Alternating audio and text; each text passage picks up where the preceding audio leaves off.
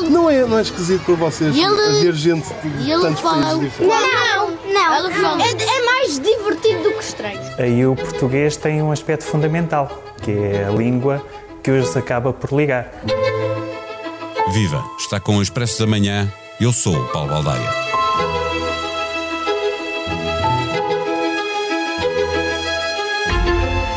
No som de abertura, uma passagem de um trabalho da TVI numa escola de Arroz. A imigração entrou na campanha pela boca de Pedro Passos Coelho e ligada às questões de segurança. A esquerda apontou baterias a Luís Montenegro, que vinha recentrando o partido, acusando de, com Passos Coelho, abrir espaço para uma aproximação ao discurso do Chega. Já muito foi dito e escrito sobre a falta de correspondência entre o aumento da imigração e a criminalidade, ou mesmo a mera sensação de insegurança, e sobre factos que não existem, é impossível que nasça um debate saudável. Isso não significa que não existam problemas relacionados com a imigração. Logo à partida, sobre as condições que damos a quem nos procura e nos ajuda a tornar o país viável, seja quanto ao funcionamento da economia, seja a sustentabilidade da segurança social ou até a questão demográfica. Além de trabalho, têm salário digno e casa para habitar, e os seus filhos, crianças e adolescentes, são integrados e estão na escola para aprender? Foi por aqui que a repórter do Expresso Joana Bastos foi esta semana. Nos primeiros anos desta década, o número de alunos imigrantes subiu 71%. No agrupamento de escolas Amadora Oeste, contém também com as creches daquela zona, há 875 alunos de 35 países. Um em cada três alunos são estrangeiros. No país todo, o número de alunos de outras nacionalidades é de 134 mil. Neste episódio, conversamos com a jornalista Joana Bastos. O Expresso da Manhã tem o patrocínio do BPI Banco Oficial da Bolsa de Turismo de Lisboa. O BPI tem soluções competitivas e equipas especializadas para apoiar as empresas do setor do turismo. Banco BPI SA registado junto do Banco de Portugal sob o número 10. Viva Joana Bastos. Na escola que mais parece a Sociedade das Nações, qual é o primeiro grande desafio? São vários, não é? Desde logo promover a integração de quem chega de fora. Uh, a maioria dos, dos alunos migrantes ainda são uh, oriundos do Brasil ou dos PALOP, mas são cada vez mais aqueles que chegam, nomeadamente da China, da Índia, do Nepal, do Bangladesh. Portanto, uh, jovens que têm um processo de adaptação muito complicado, porque estamos a falar, ainda por cima, muitos deles vêm já adolescentes, portanto, numa altura também sensível do seu processo de crescimento e são jovens que têm de se adaptar não apenas a uma nova, a uma nova escola e a um novo país, mas também a uma nova língua e a uma nova cultura. E, portanto, desde logo fazer estes jovens sentirem-se acolhidos num meio onde eles não percebem, não entendem nada do que se passa à sua volta, nem do ponto de vista linguístico, nem muitas vezes do próprio ponto de vista cultural, é um grande desafio. E depois, quer dizer, se pensarmos que uma escola Uh, enfim, o principal objetivo é ensinar, é de facto garantir que estes jovens conseguem aprender alguma coisa apesar de todos estes obstáculos. Uh, ainda por cima, estamos a falar de uma escola, é um agrupamento de escolas situado na Amadora, que tem, independentemente da população uh, imigrante ou nacional, tem problemas complicados de carência económica. No total, estamos a falar de 2.500 alunos, metade dos quais carenciados portanto, o que também levanta uma série de problemas difíceis. E esta escola, portanto, em muitos casos, acaba por substituir quase aos serviços de saúde, aos serviços sociais, esta como muitas outras escolas que, que estão nesta situação. Um, nós fomos fazer reportagem a esta porque é de facto um dos agrupamentos em todo o país em que há maior proporção de alunos estrangeiros, são um em cada três.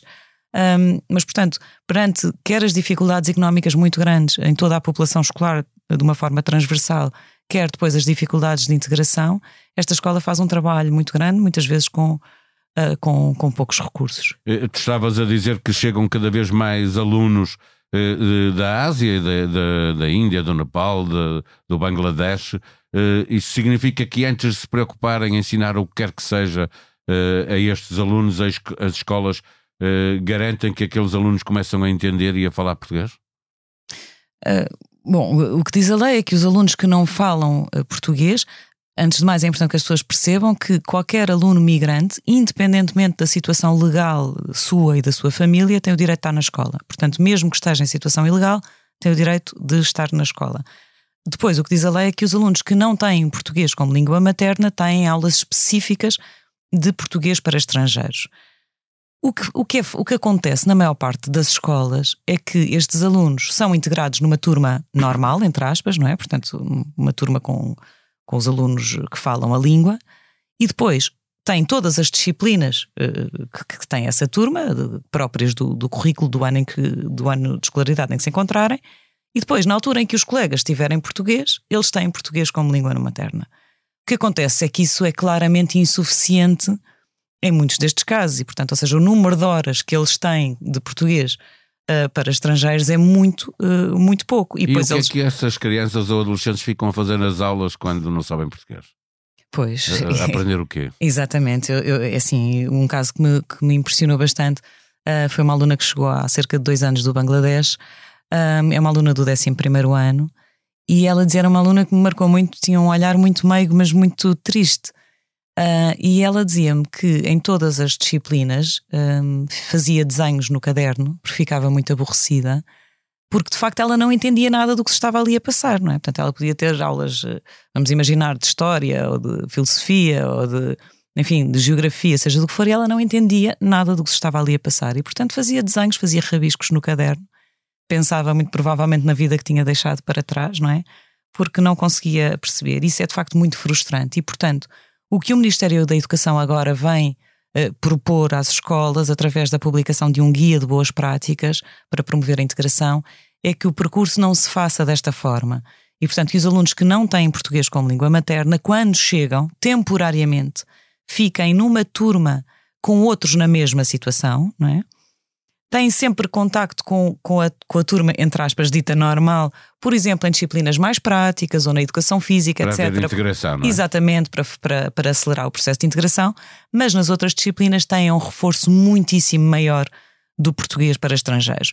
E, a, e só depois, à medida que já vão entendendo alguma coisa, é que progressivamente vão sendo integrados. Ou seja, não se trata de criar turmas segregadas só de estrangeiros, não é nada disso que se pretende, um, Mas houve essa crítica no passado, não é? Sim, esta escola, às vezes, às vezes as famílias dos próprios alunos migrantes têm dificuldade em entender isto. Por exemplo, esta escola em que estivemos a fazer reportagem, ela própria já tinha tentado fazer isto aqui há uns tempos e isso não foi bem acolhido pelas famílias, porque o que as famílias imigrantes querem é que haja uma imersão o mais rápida possível na língua e na cultura. E portanto, às vezes sentiam, então, mas o meu filho está, está numa turma só com outros estrangeiros. Não, nós queremos é que ele esteja com os portugueses, que, que pronto. Mas a verdade é que o, o processo feito como estava a ser, portanto, eles integrados numa turma normal desde o início, sem perceber nada, também não ajuda e há ninguém. recursos humanos nas escolas para fazer eh, isso que o Ministério propõe? Ter eh, professores que cheguem para, eh, para por um lado, integrá-los em aulas práticas, mas por outro lado, terem professores próprios para, para ir ensinando e, sobretudo, ensinar português. Não é? Não, eh, esse é, esse é de facto um dos, dos, principais problemas. Sabemos que as escolas, independentemente desta questão das migrações, as escolas já se debatem com uma falta de professores por causa do, do envelhecimento muito acentuado da classe docente. Portanto, isso já tem levantado muitos problemas, com turmas que ficam sem professores a várias disciplinas, etc. Um, e isso é, é, obviamente complicado e é ainda mais complicado em escolas que se deparam com este desafio adicional de promover a integração. E, portanto, faltam professores, nomeadamente faltam professores de português para dar este reforço de, de, português para estrangeiros, mas faltam muitas outras coisas. Faltam assistentes sociais, até porque, como eu dizia há pouco. Psicólogos, não é? Exatamente, psicólogos, mediadores culturais. Um, a questão dos assistentes sociais é particularmente importante porque, de facto, muitas destas famílias estão numa situação de enorme fragilidade económica. Há casos de, de, de crianças uh, que estão a viver numa casa com 15 e 20 pessoas uh, de crianças que, cujas mães, por exemplo, saem de madrugada para ir fazer limpeza nos escritórios e estas crianças ficam totalmente em autogestão, portanto têm que acordar, têm que fazer o seu próprio pequeno almoço, têm que se vestir desde idades muito, uh, enfim, muito, desde muito cedo. Uh, portanto, há aqui várias situações de fragilidade económica, de enorme fragilidade social no, no, caso, por exemplo, dos, eh, de, muitos, eh, de muitas crianças que chegam do PALOP, por exemplo, ao abrigo de, de, programas de cooperação para a saúde, são crianças que chegam com multideficiência ou com problemas de saúde muito graves, que, que são tratadas em hospitais portugueses, mas que depois não têm nenhuma rede de suporte social à volta disso. E, portanto, são, às vezes a mãe vem com o filho sozinhos para Portugal sem, sem nenhuma rede cá e ficam em situações de enorme vulnerabilidade económica e social. E, portanto, há a questão dos assistentes sociais, a questão dos psicólogos, obviamente, nesta escola, por exemplo, há apenas duas psicólogas para 2.500 alunos, uma delas vai reformar-se agora, portanto a escola fica só com uma, uma psicóloga. Esta escola também só tem uma assistente social para todo este universo uh, de 2.500, metade dos quais carenciados, portanto há aqui de facto uma, uma falta de recursos muito grande. E, e em que medida é que a falta de, de professores, também ali na reportagem, e psicólogos, assistentes sociais, mas estava a dizer que ali na reportagem que há um voluntariado dos outros alunos, não é? E ajuda a compensar essa falta de, de recursos humanos nas escolas mais profissionais. Esta, esta escola tem, tem de facto o, o mérito, esta como muitas outras, certamente, de fazer tudo aquilo que está ao seu alcance e muitas vezes inventando e criando novas estratégias exatamente para comatar as falhas que, que tem de recursos. E um dos projetos uh, muito interessantes que, que criou é um projeto de mentorias em que ou alunos portugueses ou outros alunos migrantes, mas que já chegaram há bastante mais tempo e, portanto, já estão, integrados, é? integrados ajudam na integração uh, de colegas que chegam agora de fora.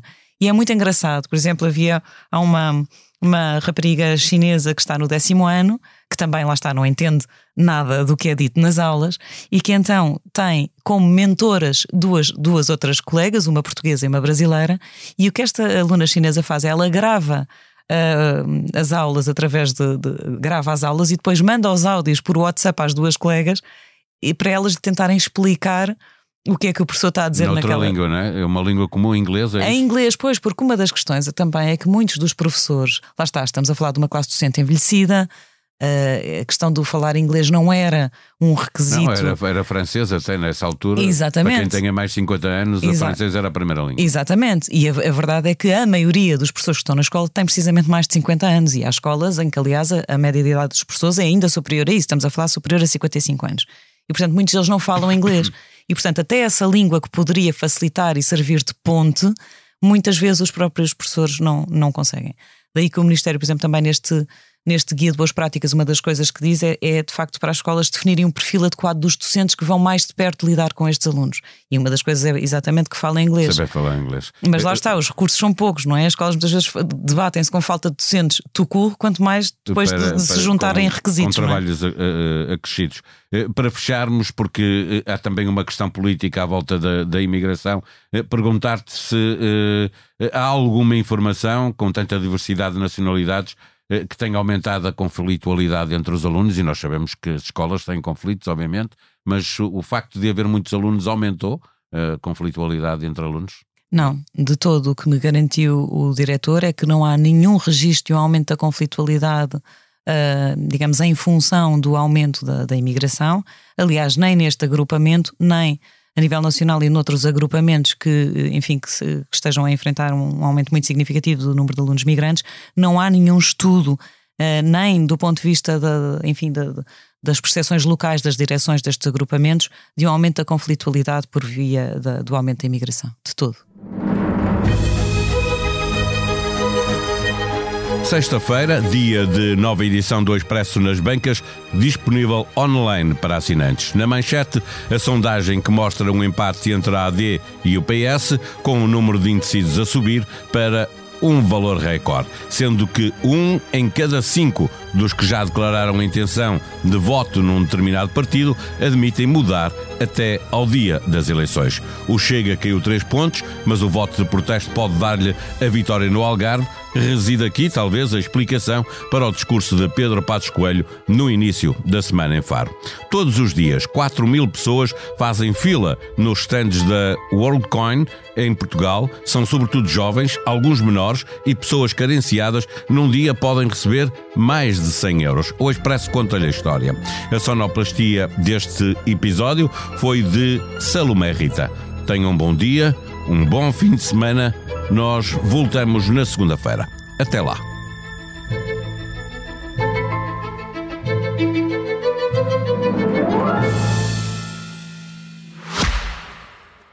O Expresso da Manhã tem o patrocínio do BPI Banco Oficial da Bolsa de Turismo de Lisboa.